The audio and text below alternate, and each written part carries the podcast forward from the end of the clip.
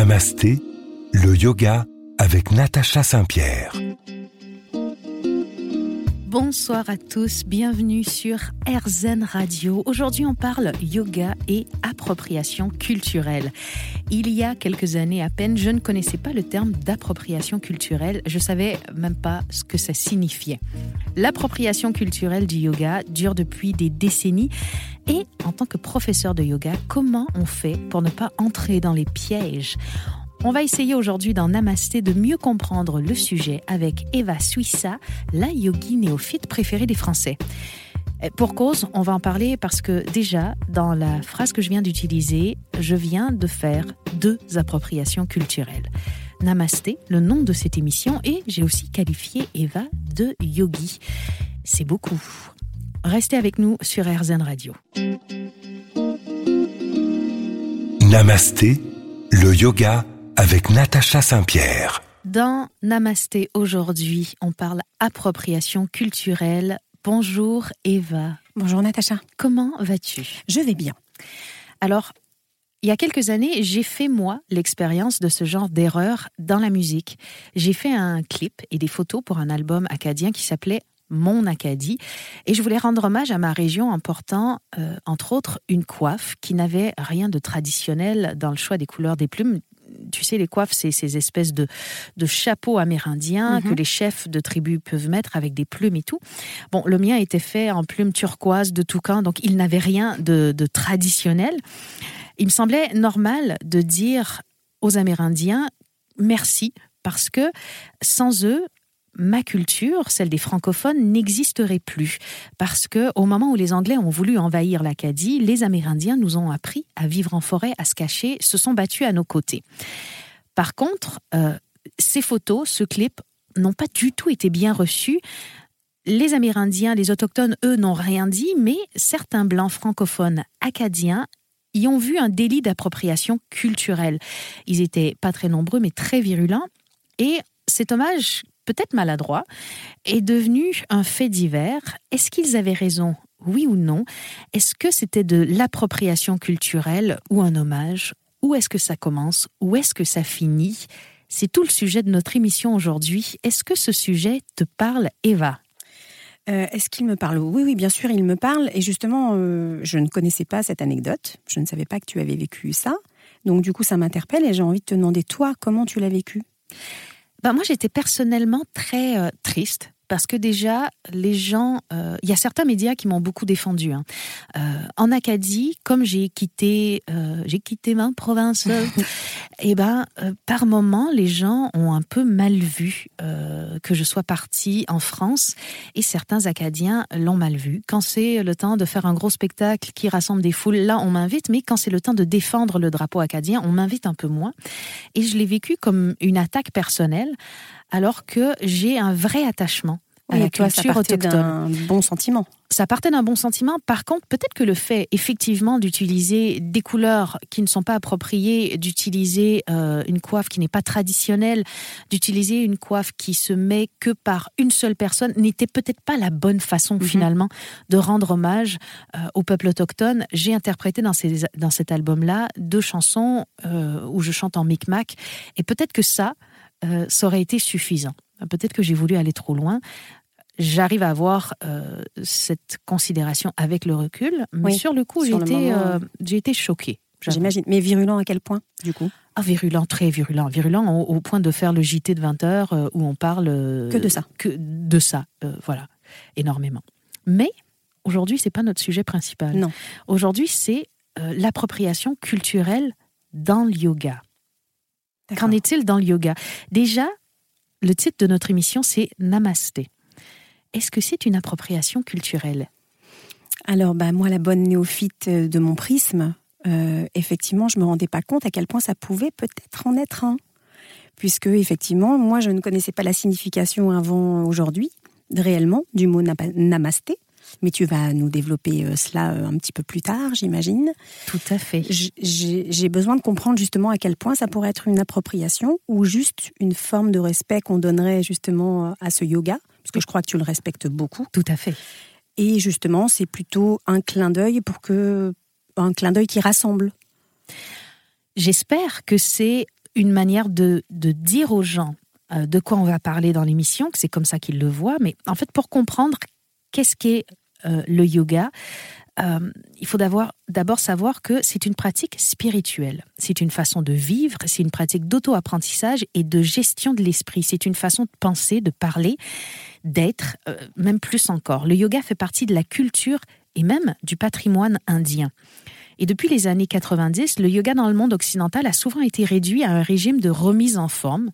Et culturellement, on a ignoré le fait que cette pratique consiste en bien plus que des postures qui sont belles sur Instagram, mhm.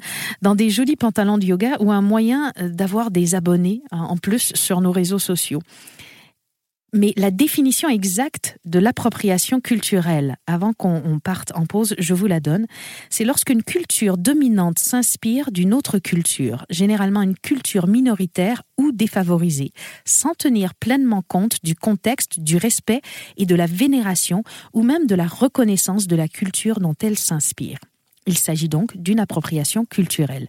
Les choses qui sont généralement cooptées incluent les images, les symboles, les scripts, les pratiques, la mode, l'art, la musique, etc., etc. Ce phénomène peut aussi être appelé détournement culturel, un terme qui était plus utilisé dans les années 80. Restez avec nous, on continue d'en parler sur RZN Radio dans un instant. Namasté, le yoga avec Natacha Saint-Pierre. Toujours sur RZN Radio, on parle aujourd'hui avec Eva Suissa de l'appropriation culturelle, en particulier dans le monde du yoga. Et moi, je me demande à quel moment on passe de la fanatitude et qu'on entre dans l'appropriation culturelle. Depuis toujours, la mode et la musique s'inspirent des ailleurs. Le phénomène, entre autres, manga. Est-ce que c'est une appropriation culturelle? Tous ces jeunes qui ont envie de s'habiller comme leur manga japonais, euh, les chemises kimono qui ont été très à la mode la saison dernière, est-ce que c'est une appropriation culturelle? Ici, moi, par exemple, je décide d'aimer la musique caribéenne et que euh, je monte un groupe avec mes amis, euh, tous blancs et européens. Est-ce que je fais une appropriation culturelle en jouant de la musique caribéenne? Qu'est-ce que tu en penses, toi, Eva, de ton point de vue? Parce qu'il faut savoir que Eva est musicienne aussi. Son mari est musicien.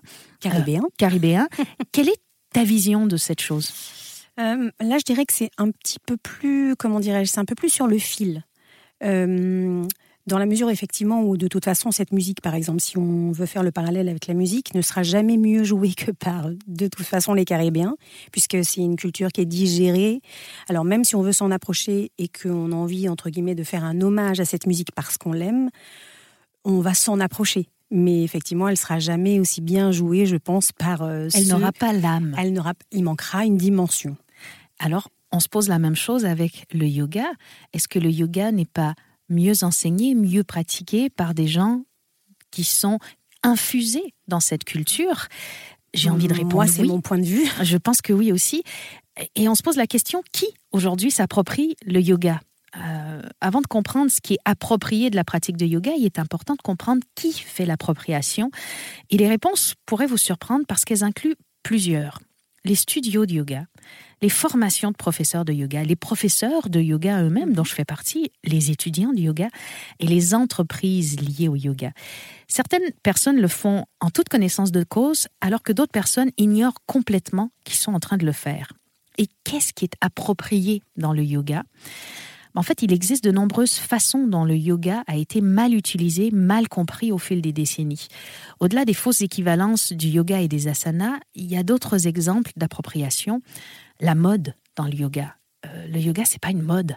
Une mode, c'est défini par l'Oxford English Dictionary comme un enthousiasme intense et largement partagé pour quelque chose, en particulier un qui est de courte durée et sans fondement dans les qualités de l'objet, un engouement. Le yoga existe depuis plusieurs siècles. C'est donc pas un engouement. Par contre, le yoga avec une chèvre, le yoga bière et plein d'autres styles fantaisistes de yoga, eux, peuvent être des engouements, donc des phénomènes de mode, donc de l'appropriation. On va souvent aussi utiliser le mot yoga à mauvais escient parce qu'il est populaire, parce qu'il se vend bien dans notre monde occidental. Mais utiliser le yoga de cette façon, c'est un peu une insulte à la culture indienne. Il y a une autre appropriation, celle du mot yogi. Euh, j'ai fait référence par exprès à toi comme une yogi en début d'émission, euh, parce que euh, visiblement, tout le monde n'est pas un yogi. Euh, les yogis sont des personnes typiquement qui pratiquent intensément tous les membres du yoga. On en parlait dans l'autre émission, les huit membres du yoga. Et une telle pratique demande un, renoncement à, plusieurs choses. Il y a évidemment différents niveaux de yogi, euh, mais les plus élevés, ce sont les renonçants. Et, ceux dont nous, on fait peut-être partie, sont ceux qui ont une famille, qui travaillent, mais ils ont effectivement plus qu'une heure par semaine sur leur tapis de yoga. et les postures ne sont pas l'essence de leur pratique. Oui, du coup, ça me gêne beaucoup, parce que là, pour le coup, euh, m'appeler yogi, juste parce que effectivement, je suis en train de découvrir le yoga, me donne pas cette euh, entre guillemets ce privilège. Je trouve que c'est un vrai privilège d'appeler quelqu'un yogi avec euh, tout ce qu'il est nécessaire de faire pour qu'on nous appelle yogi. Voilà, c'est comme si on appelait professeur oui. n'importe qui qui n'a pas fait des études de professeur et qui n'a pas. Il y a d'autres abus. Il y a le mot namasté, par exemple, qui est un mot euh, un peu sacré euh, dans l'Inde du Nord, entre autres, puisque namasté euh, veut dire je m'incline devant vous. C'est pas bonjour ou bienvenue. C'est une salutation qu'on apprend à utiliser dans le temps par exemple, si on s'incline devant une idole, un prêtre ou quelqu'un d'ancien ou de spirituellement devant nous euh, dans son voyage. Euh, dans l'Inde du Sud, le mot est plus utilisé, mais c'est quand même très différent. Et là, je me pose la question, est-ce qu'on est dans le respect avec le titre de notre émission? Mais vraiment, je me la pose sincèrement. Mm-hmm. Réfléchissons-y pendant ce petit moment et on revient tout de suite sur RZN Radio. Namasté, le yoga avec Natacha Saint-Pierre. Bonsoir à vous si vous nous rejoignez sur RZN Radio. Aujourd'hui, on parle d'appropriation culturelle dans le monde du yoga. Avant qu'on continue, je vous redonne la définition d'appropriation culturelle si vous nous rejoignez. C'est lorsqu'une culture dominante va s'inspirer d'une autre culture qui est généralement minoritaire ou défavorisée sans tenir compte du contexte, du respect de la vénération ou même euh, de la reconnaissance de la culture dont elle s'inspire. Et là, j'arrive à l'abus de namasté. Juste avant cette pause, on parlait du nom de l'émission. Namasté, le mot et le geste de la main euh, en prière que l'on fait, est devenu synonyme de yoga et presque tous les cours de yoga commencent et se terminent par un namasté. Mais si on avait grandi en Inde du Sud, on aurait plutôt dit namaskar, namaskaram ou yanakam. Et différents Indiens auront des expériences légèrement différentes, bien sûr. Un pays vaste et diversifié. Namasté est une salutation que j'ai remarqué être plus utilisée par les gens du nord de l'Inde et leurs familles que dans l'éducation du sud de l'Inde. En tant que professeur de yoga, j'ai envie de dire, c'est pas nécessaire d'utiliser Namasté. C'est pas faux non plus si vous appréciez euh, les origines. Utilisez-le si vous le souhaitez, mais comprenez que ça rend pas votre cours meilleur ou plus authentique. Euh, c'est vraiment ce que vous faites de vos namastés qui compte. Quoi que vous décidiez, veuillez vous abstenir d'ajouter des jurons à namasté euh, ou de coller sur la marchandise euh, des, des, avec des, fins de mots. On a déjà dit namasté in bed, ça veut dire je, je, veux rester au lit pour, les, pour certaines personnes. Là, c'est une forme grossière d'appropriation. Oui, donc c'est légèrement déconseillé. Donc, ce que c'est ce que tu essaies de nous dire, par exemple, c'est comme si, euh, attention, je vais aller loin dans le, détournement et le non-respect, mais c'est comme si, par exemple, il y a un couple, Monsieur et Madame Vert, par exemple, J'ai peur. oui, tu peux, qui aurait une fille, par exemple, et qui aurait envie, par respect pour euh, le yoga, de l'appeler Namasté. Bah, c'est vrai que ça ferait namasté vert et c'est franchement hyper moyen. Voilà. Alors, oh, ça, c'est ça. Alors voilà, aujourd'hui, on vous donne la petite astuce. Ne le faites ne pas. Ne le faites pas. Alors, j'ai envie de dire. Je, sors. Euh, c'est un excellent exemple, Eva, parce que oui, là, on est dans le manque de respect. Oui, et, là, on va trop loin. Et je vais dire que j'ai envie de dire qu'à partir du moment où il y a du respect, il n'y a peut-être pas appropriation culturelle mais du vrai respect, pas, pas un faux respect. Oui, c'est ça. Là, je, vais loin pour la petite blague et pour essayer de, effectivement, qu'on comprenne bien ce dont on est en train de parler. Mais, mais après, je, pensais à quelque chose pendant qu'on est en train de se parler. Peut-être que dans les cours, euh, peut-être que ça part encore une fois d'une bonne intention du professeur, mais est-ce que justement, dans ces cours de yoga, euh, par exemple, qu'on peut prendre dans des salles, est-ce qu'on nous donne la notion et la dimension de ce mot ou est-ce que juste on nous le fait faire comme on ferait faire une posture? C'est là où il serait intéressant de voir comment il est inculqué et est-ce qu'on donne cette dimension-là aux gens qui viennent pratiquer. Eh ben, c'est un excellent point que tu soulèves parce que ça va dépendre des formations, mmh. évidemment, mais ça dépend aussi des formateurs. Il faut se poser aussi des questions, on va en parler plus loin dans cette émission, euh, des gens qui nous forment au yoga, euh, quelles sont leurs cultures et pourquoi il y a si peu euh, de gens originaires d'Inde ou, de sud-asiatiques qui enseignent aujourd'hui, pourquoi ils se sentent pas à l'aise d'enseigner dans notre culture et ça on va en parler dans quelques instants.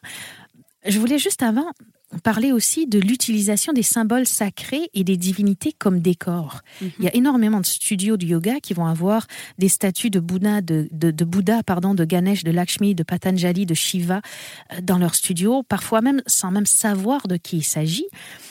Euh, mais il faut savoir qu'en Inde, on ne s'assoit pas la plante des pieds face à un idole, face à un professeur ou à une personne âgée. C'est considéré comme irrespectueux, voire honteux.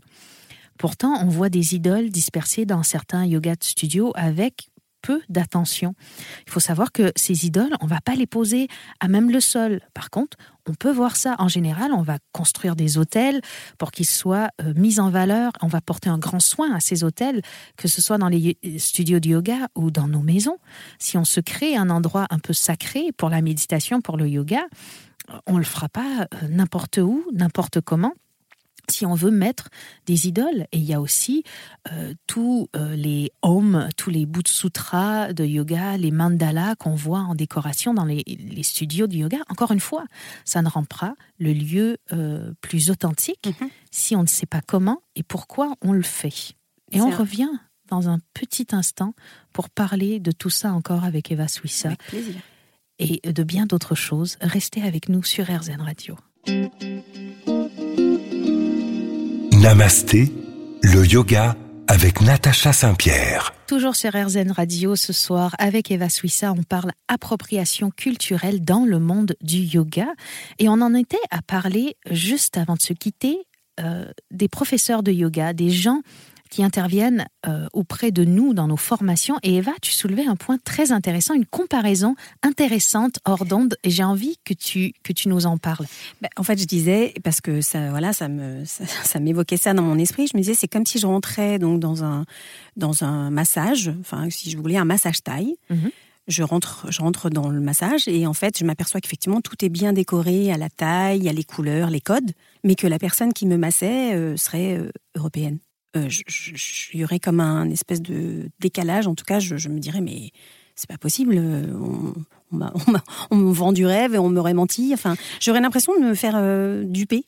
Alors que peut-être cette personne a vécu en Thaïlande et maîtrise très bien les massages thaï.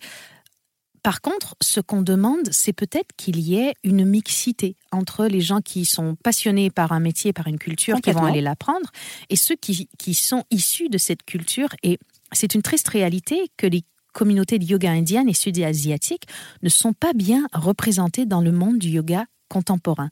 Qu'il s'agisse des studios de yoga, des publications, des streamings à la demande, de l'industrie du vêtement ou des conseils d'accréditation, en Occident, il y a des milliers d'Indiens, de Sud-Asiatiques et de personnes d'origine indienne et sud-asiatique, mais seulement une poignée d'entre elles se rendent régulièrement dans les studios de yoga. Et très peu, une fois qu'ils y sont allés, ils retournent. Alors, en tant que professeur de yoga, on doit euh, se poser la question, en tant que propriétaire d'entreprise, on doit se demander, mais qu'est-ce qu'on a fait du yoga qui l'a rendu si aliénant que les gens de la culture même dont il est issu ne se sentent pas en sécurité, respectés et acceptés. Et là, je vais revenir à la musique caribéenne. C'est comme si moi, je monte mon groupe de musique caribéenne avec que des Européens. Et là, un jour, je rencontre quelqu'un qui est issu des Caraïbes et je lui demande de venir jouer avec nous et il va me dire je me sens pas à l'aise. Il y a quand même euh, là la preuve que je ne fais pas tout bien ce que je devrais faire. Oui, donc là, ce serait intéressant, par exemple, de s'approcher au plus près en allant voir justement ceux qui le pratiquent le mieux. Et plutôt que de, plutôt que de créer un groupe et de demander à un Caribéen de venir, plutôt d'aller faire des stages ou d'aller s'imprégner de cette musique, peut-être dans les Caraïbes ou peut-être en prenant, je sais pas, quelques cours avec quelqu'un dont c'est vraiment là, c'est important effectivement de se rapprocher euh, à l'essence de ceux qui connaissent. J'aime bien le mot essence que tu Bah, utilises. Ouais, ça, enfin, moi, ça me paraît très logique. Ce qui est- je m'aperçois effectivement avec cette émission que peut-être qu'on va pas assez loin dans euh, s'imprégner de l'essence même du yoga. Tout à fait. Peut-être qu'on le survole, en fait. Ben, pour préparer cette émission, j'ai lu plusieurs interviews, des articles, et à l'intérieur, les orientaux, ils partagent de nombreuses histoires sur la façon dont le yoga, tel qu'ils le voient dans les studios, n'est pas vraiment du yoga, mais simplement une séance d'entraînement, ou comment les professeurs euh, entre autres, peuvent pas prononcer leur nom. Euh, ils voient rarement ou jamais un professeur de yoga qui est issu de leur culture. Et si vous ajoutez des enseignants qui abusent du namasté et se comportent de manière irrespectueuse, consciemment ou non, Mhm. encore une fois, à l'égard d'autres aspects de la culture indienne, eh bien, là, tout s'additionne et malheureusement marginalise les professeurs et étudiants du yoga indien et sud-asiatique. Et c'est là que je me dis que finalement, pour certaines personnes qui nous écoutent, ils peuvent se dire oui, mais on n'a pas tous la chance d'aller en Inde apprendre Oui, auprès des, du peuple fondateur euh, les bases du yoga. Je suis d'accord, Oui, mais mais alors, du coup, merci Internet. merci Parce Internet. peut voyager très rapidement avec cet outil. Et où sont tous ces, ces, ces personnes que je vois dans les articles euh, qui enseignent le yoga, qui sont issues d'une culture euh, indienne ou sud-asiatique, qui sont ici, euh, en Europe, en Amérique, et qu'on ne voit pas. On ne les voit pas dans les pubs de vêtements, on ne les voit pas sur les grandes plateformes. Et, et ma question, c'est pourquoi et c'est comment et, et même en tant qu'étudiant, on a notre responsabilité parce que c'est nous aussi qui allons chercher nos formateurs. Peut-être pas quand on veut juste être étudiant du yoga à la base, mais quand on veut devenir professeur de yoga. Il est peut-être intéressant de se rapprocher de formateurs qui ont euh, l'essence de la culture en question Pour aller au bout. pour aller au, au bout bout. de sa formation. Alors, dans quelques instants, on va parler de musique et de cours de yoga. Restez avec nous sur RZN Radio. Namasté, le yoga avec Natacha Saint-Pierre. Sur RZN Radio, aujourd'hui, évidemment, on parle appropriation culturelle. Et je me disais, suite à notre blog précédent où on parle de nos responsabilités pour aller vers des formations qui sont le plus proches de l'essence même du yoga, certaines personnes vont me dire, oui, mais il existe de bons professeurs euh, qui ne sont pas issus euh, de l'Asie. Oui, évidemment. Mais ce que j'essaie de dire, c'est que il y a malgré tout une sous-représentation euh, de la population indienne et sud-asiatique dans les formations de yoga. Ceci étant dit, est-ce que euh, ça va parler à plusieurs d'entre vous à la maison? Vous avez l'habitude d'aller dans votre cours de yoga et vous vous dites Ah, j'adore la musique qu'elle met dans ce cours, c'est génial parce qu'au bon moment, il y a de l'énergie, puis pendant la relaxation, c'est un truc super relaxant. Alors, je vais vous dire un truc. Traditionnellement, les listes de lecture de yoga n'existent évidemment pas du tout. Par ça, j'entends la musique pendant le cours. Je vois tellement de professeurs qui passent des heures à organiser leur playlist pour leur cours de yoga. Mais en Inde, on n'a généralement pas de musique. Si on diffuse de la musique dans un cours euh, d'asana, donc un cours de posture de yoga, ça peut devenir une distraction. Là, certaines personnes qui enseignent disent oui, mais en fait, du coup, la personne est, est concentrée sur autre chose que sa douleur, va pouvoir aller plus loin, va pouvoir se dépasser. Et j'ai envie de dire pas du tout. Parce que le but d'un asana, c'est de nous amener au plus profond de nous-mêmes, de tourner tous nos sens vers l'intérieur. Et dans ce contexte, le souffle, notre respiration, va devenir notre musique et il va ancrer notre esprit. Et lorsqu'on diffuse de la musique, en particulier de la musique avec des paroles, ça peut causer une vraie confusion, de la distraction et même de la frustration chez certains élèves. Donc si vous êtes un professeur de yoga qui utilise de la musique avec des textes tout en enseignant, ben, je vous conseille de- d'essayer, d'envisager, de passer plutôt à la musique instrumentale, puis au bruit blanc. Le bruit blanc, c'est un, un- un Oui, c'est- bruit de fond. Et enfin, aucune musique du tout. Ce serait du coup conforme à la tradition du yoga. Évidemment, si vous voulez être conforme. Moi, je me confesse, j'aime bien avoir une musique instrumentale euh, quand je pratique le yoga. Ça m'aide à me tourner vers l'intérieur. Alors là, je me suis posé la question en préparant cette émission est-ce que ici, je fais preuve d'une grande musicalité? Ou est-ce que je fais preuve d'une incapacité à me tourner vers l'intérieur réellement sans béquille? Hmm. Et, vous vous retournez vers moi comme ça. Enfin, tu te retournes vers moi, Natacha. Tu attends une réponse de ma part. Alors, je trouve que. Tu veux que je t'aide à répondre à cette question? Alors, je trouve que c'est très évident, Eva, et qu'on n'a pas besoin de bien connaître le yoga pour répondre à cette question. J'ai besoin d'une béquille. Alors, qui qu'on soit, quel que soit notre niveau dans le yoga, personne n'est parfait. Bien sûr. Le yoga, c'est le chemin d'une vie. Et la partie posturale, aussi. Euh, j'ai vu de grands yogis qui n'arrivaient pas à faire certaines inversions. J'ai vu de grands yogis qui n'étaient pas flexibles et qui ne le seront jamais. Mhm. Euh, je ne dis donc pas qu'il faut être à 100% entièrement dans la tradition, puisque ça peut rendre le yoga trop rigide, trop dur, trop froid, pour pouvoir parler à la population occidentale. On en a parlé, je vais citer Swami Vivekananda, à mon préféré, ton préféré, qui, euh, quand il est arrivé ici euh, et qu'il a, euh, aux États-Unis, à Chicago, commencé à enseigner le yoga, bien que lui était un puriste du yoga. J'imagine qu'il a adapté. Il l'a adapté aux gens que nous sommes. Est-ce que l'adaptation est une appropriation culturelle. Hmm. Bah, si elle est dans le respect. Je pense. Toujours, euh, c'est toujours le. Je pense que c'est le dénominateur commun. Enfin, c'est qu'on doit avoir dans n'importe quelle démarche, puisqu'on a fait plein de parallèles, la musique, les massages. Euh, j'imagine que cette adaptation, elle doit, elle peut être faite et c'est certainement ce qu'a fait euh, ce grand sage. Euh, il s'est dit waouh, ils vont peut-être pas tout comprendre si je leur ramène ça euh, vraiment dans le côté pur de, des choses. Donc il a peut-être voilà, il a peut-être rogné à quelques endroits pour que ce soit plus accessible. Il faut aussi aborder le yoga là où l'on est. C'est-à-dire que si on est sur la première Alors, là où l'on est NAIT ou là où l'on est N apostrophe EST. Parce que si on est sur la première marche, on ne peut évidemment pas espérer pratiquer comme si on était sur la dixième marche. Mhm. Et donc, il faudra forcément adapter, mhm. comme certaines postures qu'on adapte à notre flexibilité, à, notre, capacité physique. On continue de parler, c'est très intéressant tout ça. Juste après ceci, restez sur RZN Radio. Namasté, le yoga avec Natacha Saint-Pierre. Toujours sur RZN Radio, on parle appropriation culturelle dans le monde du yoga. On a dit beaucoup de choses depuis le début de cette émission avec Eva Suissa. Et j'en arrive à la marchandisation du yoga.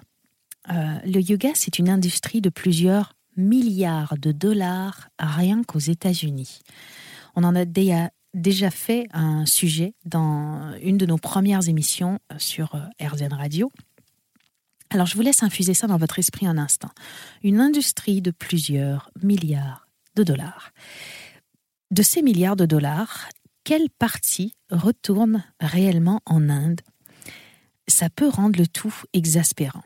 Et ce qui peut le rendre encore plus exaspérant, c'est que les marques qui s'approprient le yoga sans le moindre remords euh, le font en le sachant.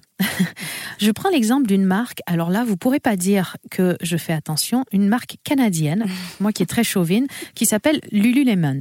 C'est une marque qui est pas étrangère aux, polémiques. Leur slogan, c'est Ceci est le yoga. Euh, le slogan, il est en anglais. This is yoga. Ce qui implique euh, que euh, leur pantalon de yoga, c'est le yoga. Est-ce qu'on peut dire qu'un pantalon de yoga, qu'un string de yoga, qu'une brassière de yoga Ah oui, vraiment, quand je mets un, legging, ah ben, je peux faire des postures incroyables. Mais il faut que ce soit un legging de yoga. Voilà.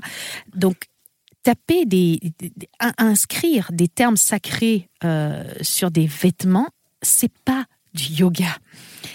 Et si vous me demandez, aujourd'hui, il n'y a pas de meilleure appropriation culturelle que celle-là.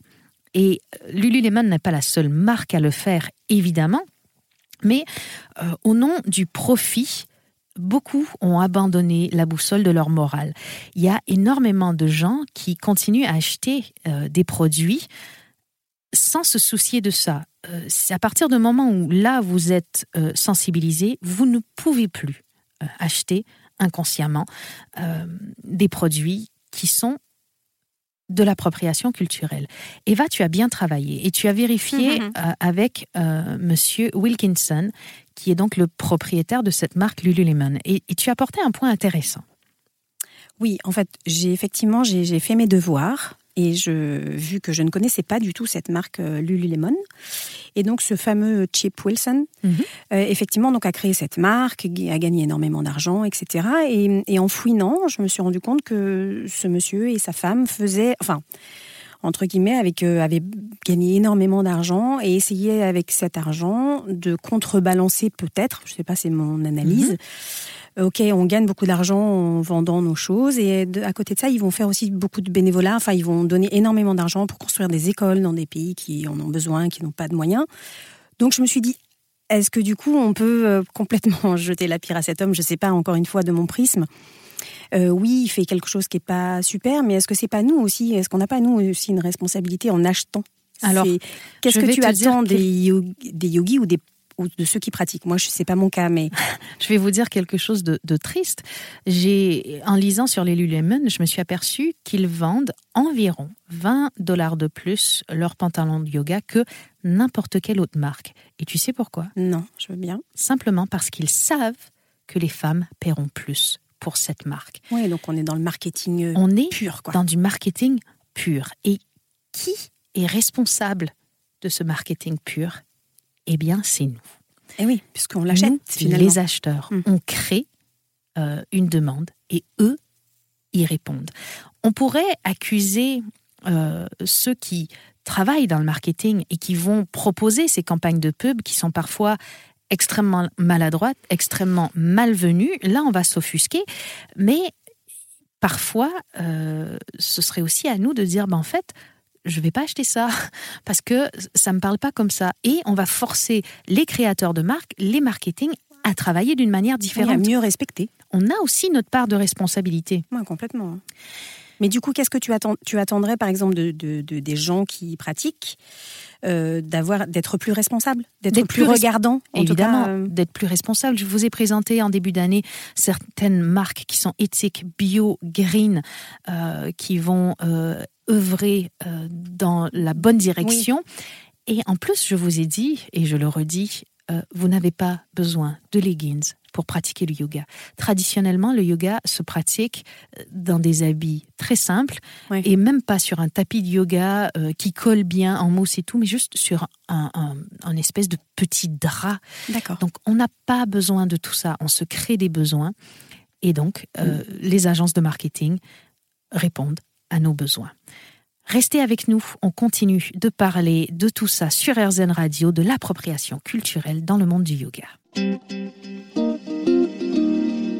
Namasté, le yoga avec Natacha Saint-Pierre. RZN Radio, aujourd'hui, je vous parle appropriation culturelle dans le monde du yoga, accompagnée de Eva Suissa.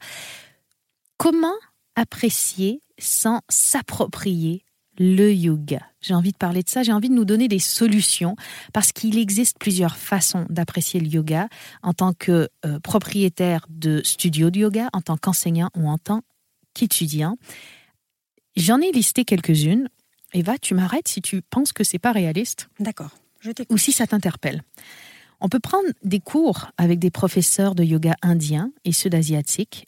Ça n'a jamais été aussi facile avec autant de yoga disponible en ligne pendant la pandémie. Ah, complètement. Et du coup, comparer avec notre professeur de tous les jours et voir si il est dans le respect des traditions. Je ne dis pas d'arrêter d'aller voir votre professeur de tous les jours, bien au contraire. Renseignez-vous en prenant des cours et en lisant sur l'appropriation culturelle et l'histoire du yoga. J'ai fait énormément de recherches pour cette émission et je peux vous dire qu'il y a matière à découvrir des choses. Mandatez le perfectionnement professionnel dans ce domaine pour votre personnel et amener ces discussions au grand jour avec votre équipe si vous êtes propriétaire d'un studio de yoga. On peut aussi embaucher plus de professeurs de yoga euh, indiens et sud-asiatiques. Encore une fois, c'est super facile. On peut euh, laisser tomber certains aspects euh, des enseignements qui seraient pas appropriés. On peut revoir notre manière d'enseigner.